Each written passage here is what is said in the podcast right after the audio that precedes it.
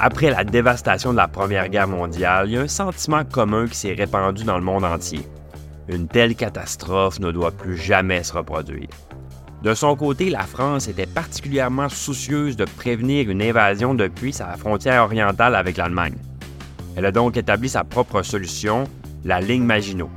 La ligne Maginot, c'est une défense frontalière massive composée d'une série de fortifications.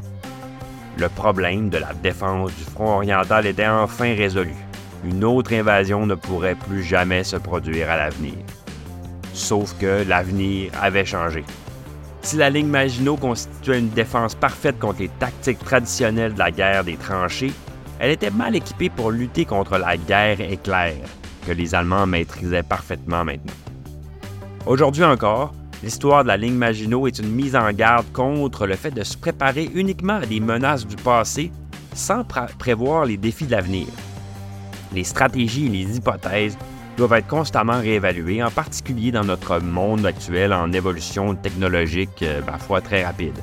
Et comme vous l'avez deviné, ça s'applique aussi à la finance. Donc, comment créer un portefeuille qui résiste à l'épreuve du temps dans des conditions en constante évolution? Bonjour, je m'appelle Pierre-Benoît Gauthier, vice-président adjoint à la stratégie de placement à IG Gestion de patrimoine. Joignez-moi chaque semaine alors qu'on va naviguer les différentes tendances qui influencent les marchés c'est la semaine du 28 août et encore une fois, les marchés sont en mouvement. L'essence de la construction d'un portefeuille réside dans un objectif assez simple, maximiser le rendement pour chaque unité de risque pris. Quelle que soit notre identité, notre situation, notre âge, l'objectif est le même, avoir le rendement maximum dans le cadre d'une tolérance au risque précise. En fait, à chaque unité de risque correspond un pic de rendement, c'est-à-dire un rendement optimal. Si on prend donc toutes les unités de risque qui existent, puis on prend tout le rendement optimal qu'on peut avoir, tous ces points-là se rejoignent pour former ce qu'on appelle la frontière efficiente. Considérons cet exemple. Imaginons un portefeuille qui offre un rendement de 10% pour un risque de 8% et un deuxième qui offre le même rendement de 10% pour un risque accru de 20% Logiquement, le choix est clair. Tout le monde aspire à se positionner sur le long de la frontière efficiente. Autrement dit, pourquoi prendre 20% de risque quand je peux avoir le même rendement pour 10% de risque? Ça paraît facile à dire, mais il y a un défi inhérent. Le risque et le rendement sont tous deux des variables qui sont en constante fluctuation. L'histoire illustre clairement les difficultés auxquelles les investisseurs sont confrontés dans leurs décisions de placement. Donc, on va faire un petit voyage dans le temps aujourd'hui. On va retourner des années 80 à aujourd'hui et regarder comment on peut se positionner sur la frontière efficiente. L'objectif étant d'en tirer des leçons pour aujourd'hui. Donc, dans les années 80, un portefeuille de type 60-40, donc ce qu'on appelle dans l'industrie un portefeuille modéré, qui serait réparti à part égale entre les indices boursiers américains, canadiens et internationaux, et compléter ça par 40% d'obligations diversifiées. Pour, la décennie des années 80, ce type de portefeuille-là aurait produit un rendement d'environ 14% annuel avec un risque de 10% Par contre, un investisseur avisé qui se serait concentré sur les promesses des marchés internationaux et aurait ajusté sa répartition à 10% d'actions américaines, 10% d'actions canadiennes et, 60 euh, pardon, et 40% d'actions internationales, donc autrement dit à place de 20-20-20, faire 10-10-40, ben, cet investisseur-là aurait fait un rendement de 16% pour euh, le même risque de 10% Imaginons ce même investisseur qui, à l'aube des années 90, analyse ce succès passé et conclut C'est clair que les marchés internationaux, c'est la meilleure option, je vais donc continuer avec ma stratégie gagnante. Bon, cet investisseur-là aurait obtenu dans les années 90 un rendement de 10% pour un risque de 10% s'il avait plutôt misé sur le marché américain, qui, apparaissait plus faible durant cette période-là, il aurait pu en fait avoir un rendement de 13% pour un risque réduit à 9 Plus fort de ses observations, cet investisseur-là aurait pu en déduire, bon ben, les opportunités, clairement, c'est d'alterner entre le marché américain et international. Donc, pour la prochaine décennie, je ne prendrai pas de risque, je vais surpondérer les deux. Avec une pareille stratégie en disant 30% d'actions américaines, 30% d'actions internationales et 40% d'obligations, ces rendements auraient été très décevants, à peine 2% pour un risque de 10% Par contre, s'il avait, pardon, avait orienté son, euh, son portefeuille vers le Canada, il aurait généré un rendement de près de 6% avec le même niveau de risque. Vous comprenez que c'est très dynamique. Dans un, environnement comme ça qui change constamment, c'est quoi la stratégie optimale? Eh bien, si vous penchez pour un mantra du genre euh, il ne faut pas trop réfléchir, il faut tout simplement maintenir son équilibre en permanence, c'est un argument, je dirais, très raisonnable.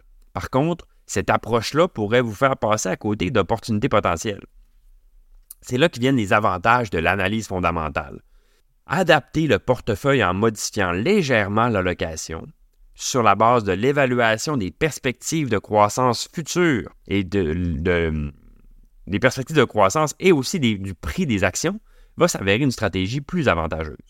Donc, l'allocation tactique des actifs, c'est un outil qui permet de rapprocher le portefeuille de la, frontière efficiente. Reprenons notre exemple. Si l'investisseur s'était tourné vers l'avenir et s'était demandé, bon, ben, qu'est-ce qui est susceptible de se passer demain, au lieu de se fier aux tendances passées? Il aurait pu procéder à une allocation plus tactique en se concentrant sur les voies les plus probables de surperformance. Mais il faut éviter les extrêmes, comme mettre à l'écart complètement une classe d'actifs. Prenons l'exemple des années 2010 avec cette stratégie-là. Après la crise financière de 2008, le paysage économique américain était assez sombre. Le pays était aux prises avec une décennie perdue, c'est-à-dire une période de 10 ans qui avait pas permis aux investisseurs d'avoir le moindre rendement, même pratiquement des rendements négatifs sur 10 ans. D'un autre côté, le Canada lui avait échappé au pire des conséquences de la crise. Puis ça paraissait comme une option pas mal plus intéressante pour les investisseurs, les jeunes investisseurs d'aujourd'hui, ça peut paraître difficile d'imaginer une période où les actions américaines n'étaient pas attrayantes, mais c'était vraiment le cas à ce moment-là. Euh, si vous étiez là au début des années 2010, euh, fin 2000, vous vous souviendrez du peak oil, hein, le, pic pétrolier, c'est-à-dire qu'on va manquer de pétrole. Et puis ça, c'était plein de thèmes qui étaient forts à ce moment-là, qui étaient euh, positif pour les actions canadiennes, donnait un peu un côté prometteur aux actions canadiennes. Mais il y avait des gros changements à l'horizon, un petit peu les, changements qui rappellent notre exemple initial, c'est-à-dire que ce qui était de l'ancienne économie semblait attrayant, mais pointait une nouvelle réalité, la montée de, certains titans d'aujourd'hui, c'est-à-dire Google, Facebook, Amazon, tous des mastodontes américains qui, étaient à peine euh, il était encore très jeune, pardon. Donc, d'une manière générale, en plus, suite à la crise, le marché américain était euh, assez peu dispendieux, voire même sous-évalué.